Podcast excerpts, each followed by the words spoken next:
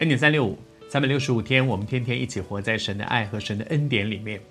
这段时间，我们不断的鼓励弟兄姊妹，好，真的，各位好朋友，你可以看到恩典三六五，我觉得这是很很大的恩典，我们可以一起走在神的恩典当中。我和你一样享受这样上帝给我们的恩典，但是我还是要鼓励你。不要用恩典三六五代替你每天自己的灵修，自己读圣经。但愿求神帮助你，你打开圣经来读，神透过圣经给你的启示、光照、指引，甚至有的时候神也许透过圣经责备我们，这些都是恩典。求主施恩，主向你说话。这段时间我们读到。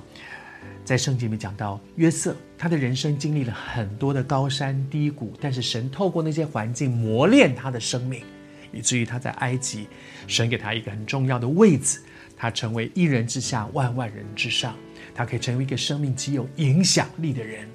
而在这个过程里，爸爸从远远的迦南地要到埃及去去看望他。雅各带着他整个的家族的人，圣经上说，他把儿子、孙子、女儿、孙女，并他的子子孙孙一同都带到进到埃及去。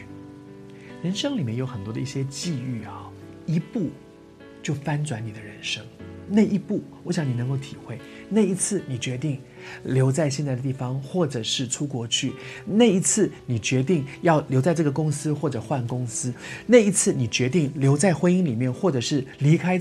很多事情都是这样，一念之间，而那一念之间，改变你接下去的人生。雅各他不但改变他自己接下去的人生，而且是改变他的子子孙孙。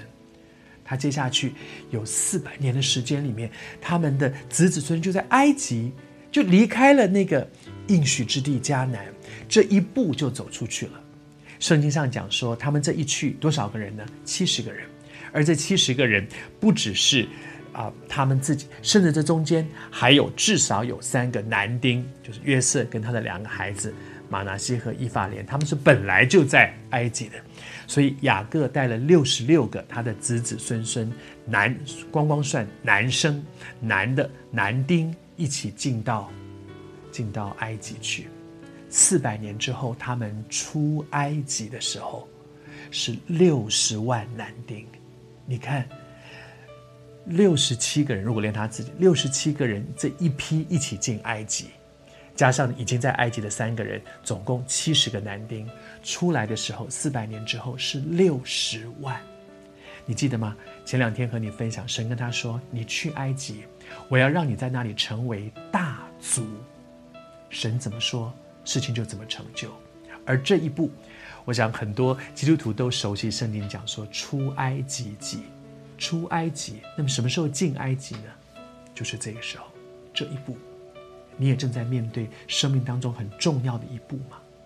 祝福你，放下自己的想法，跟着神走，啊你会发现，在上帝里面那一步是充满的恩典。